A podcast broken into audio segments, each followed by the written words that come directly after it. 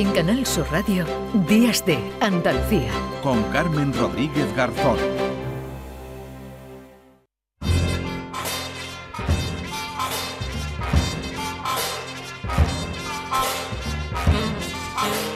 Pues ya saben que esta sintonía, que esta música nos anuncia a esta hora la llegada de Paco Reyero. La Paco, ¿qué tal? Muy buenos días. ¿Qué tal? Eh, bueno, hemos sobrevivido. Creo Eh, que hemos con sobrevivido. cierto Con decoro, cierta dignidad. Sí, elegancia incluso en algunos tramos, no en todos Sí, quizás, sí, pero sí lo hemos intentado. Bueno, con hablamos- postura, Sí, ¿no, sí. Carmen? Y al calor, ¿eh? Al Y calor. al calor, Vaya calor. Vaya Calor feria de atómico. calor.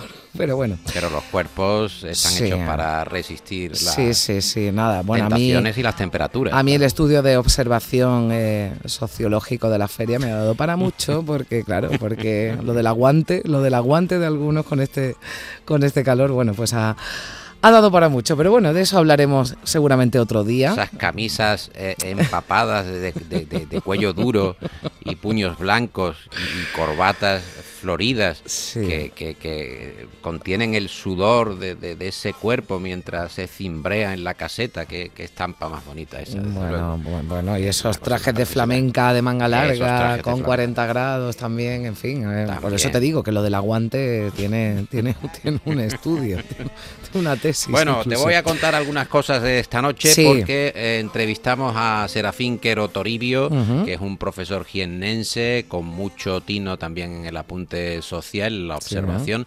Él ha sido durante muchos años profesor en Dresde, en Alemania, lo que era Alemania Oriental, y claro, tiene ese punto mediterráneo, vive en Málaga, eh, conoce muy bien la Costa del Sol, escribe sobre gastronomía, sobre las propias costumbres andaluzas, y eso lo confronta con eh, el vivir germánico, Mm. cómo viven los alemanes, cómo ellos necesitan una serie de estructuras mentales para ir planificando todo lo que va pasando.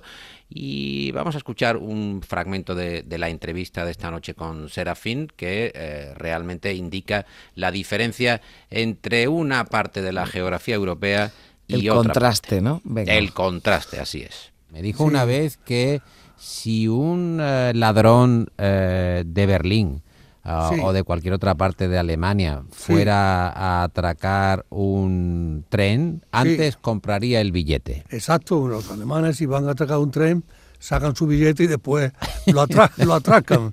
es, es otro mundo. Claro. Otro mundo muy E respetuoso. usted que conoce bien el mundo de las relaciones sentimentales y que ha estudiado mucho sobre ese aspecto, el hecho de quedar quizá con una chica o con un chico alemán también está muy sujeto a la agenda. No es como, oye, tomamos una copa esta tarde o nos vamos a dar un paseo esta tarde en cualquier punto de Andalucía, en cualquier ciudad. Vale, pues me viene mal, ¿no? Mejor mañana. No, no. eh, hay una planificación absolutamente estratégica de la cita amorosa. Eh, Sí, nos sí. vemos, sí, pero nos vemos en marzo mm, del año 23 a las 7 y cuarto de la tarde, el día 8. ¿Te viene bien? Bueno, A lo mejor ahí ya se ha pasado la pasión, claro. pero cita amorosa, una cita cualquiera. Sí. Yo cuando llegué a Alemania, claro, no, no estaba tan familiarizado con sus costumbres y no tenía agenda. Allí una persona sin agenda es como una persona socialmente peligrosa. Es alguien que no tiene nada que hacer, que está ahí un poco, está un poco ahí a la, a la aventura. Y claro, cuando me decían de tomar un café, pues decía que sí. Y, tan- y como estaba siempre dispuesto a tomar un café o algo con quien fuera, ya alguien en la universidad me dijo que, que estaba quedando mal y perdiendo prestigio porque Y parecía compró una que- agenda. y me compré una agenda, claro, y allí no tenía, la tenía vacía. Pero cuando me, cuando me pedía a alguien tomar una copa o algo, le sacaba la agenda, miraba. Sí, disimulaba, no era y disimulaba, yo no, hoy no puedo. de la, de la alemanidad, claro. Ahí yo le decía, no, hoy no puedo. Podría dentro de 20 días, el- a tal hora, el tal día. Se hacía el interesante. Exacto. Se hacía el el ale- alemán, aunque no eh, tuviera nada que hacer. El alemán lo apuntaba, pero yo no lo apuntaba, pero no faltaba. Y así ya fui re- recuperando el prestigio social que estaba perdiendo. sí, que no había por- ganado, claro, sí. Claro, por no tener esa agenda como todo el mundo.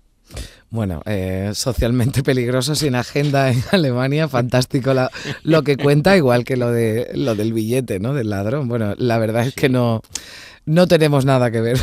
Yo creo que por lo menos en esos aspectos lo- los españoles y los, y los, y los alemanes, bueno, que son más de, sí, es un hombre muy, muy de vivido, improvisar, de improvisar.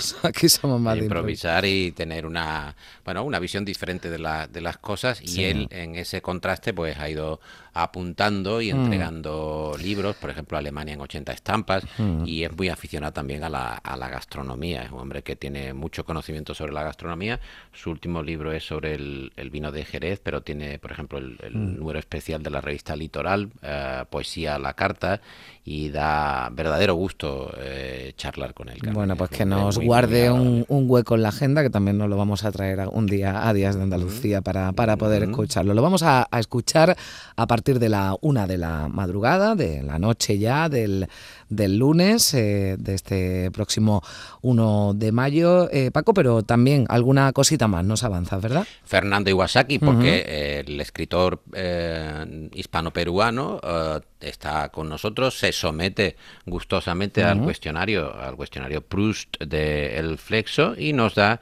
detalles sobre eh, igualmente cómo ve él la vida, la amistad, eh, las relaciones. Escuchemos. ¿Qué es lo que más valora de sus amigos? El sentido del humor. ¿Tiene muchos amigos? Eh, tengo amigos con los que me río mucho y eso creo que es lo mejor. ¿Cuál es la cualidad que más le gusta en un hombre? El hombre es capaz de no pensar en nada. Tiene- Pero esa situación se da de manera constante. Puede haber una vida en la que no, en la que no, en la que no piense en nada, un cerebro absolutamente blanco, Sobre vacío. todo se da en la vida conyugal. Cuando alguien te pregunta, ¿qué estás pensando? Y tú dices en nada, por lo general no te creen. Y es cierto, no estás pensando en nada. Es un gran desierto cerebral. Efectivamente, el, el- el encefalograma, no voy a decir plano, pero en todo caso inverosímil. ¿Quién es el gran amor de su vida? Mi primera mujer. Entiendo que es la misma que su segunda mujer. Bueno, eso depende de la siguiente pregunta.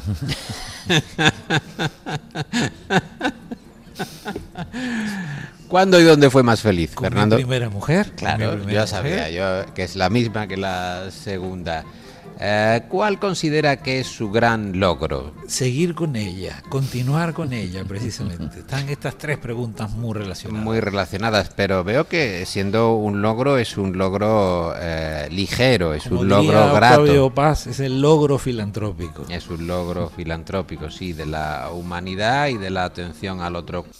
Bueno, no creo yo que Fernando de Guasaki tenga encefalograma plano, aunque es una, no sé si virtud de, de No pensar algunos nada. hombres, de algunos hombres, yo, yo- no sé, a mí, me da mucha envidia, Paco, lo de dejar la mente en blanco y, y- y vacía, ¿no? Pero desde luego no... Inalvis, ¿no?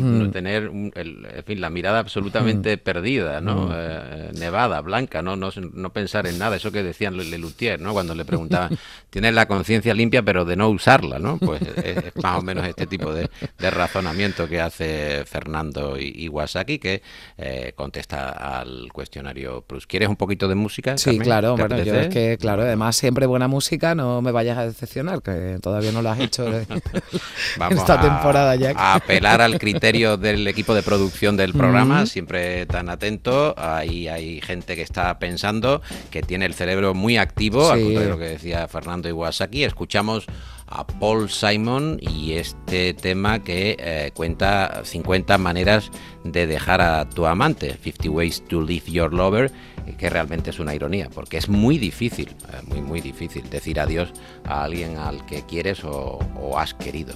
Bueno, pues yo tengo que decirte no adiós, hasta luego, que te escuchamos, que te escuchamos a partir de la, de la una de la madrugada en el Flexo, Paco, y la próxima semana te esperamos por aquí, como siempre, Sí. a esta hora.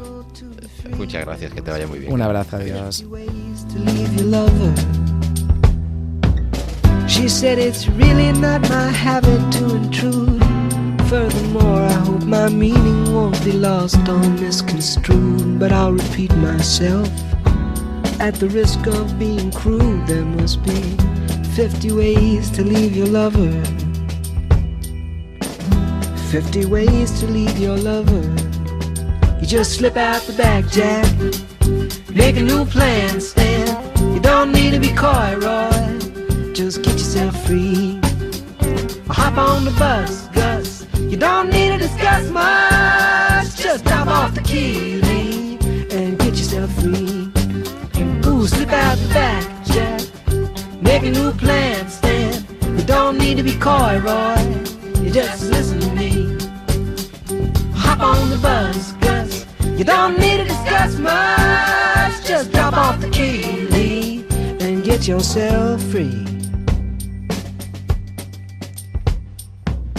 She said, It grieves me so to see you in such pain. I wish there was something I could do to make you smile again. I said, I appreciate that.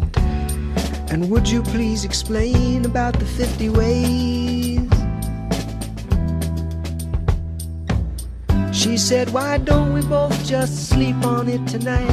And I believe in the morning you begin to see the light. And then she kissed me, and I realized she probably was right. There must be 50 ways to leave your lover. 50 ways to leave your lover. You just slip out the back, Jack. Make a new plan, Stan. You don't need to be coy, Roy. Just get yourself free. Or you hop on the bus, Gus. You don't need to discuss much. Just drop off the key, leave, En Canal Sur Radio, Días de Andalucía.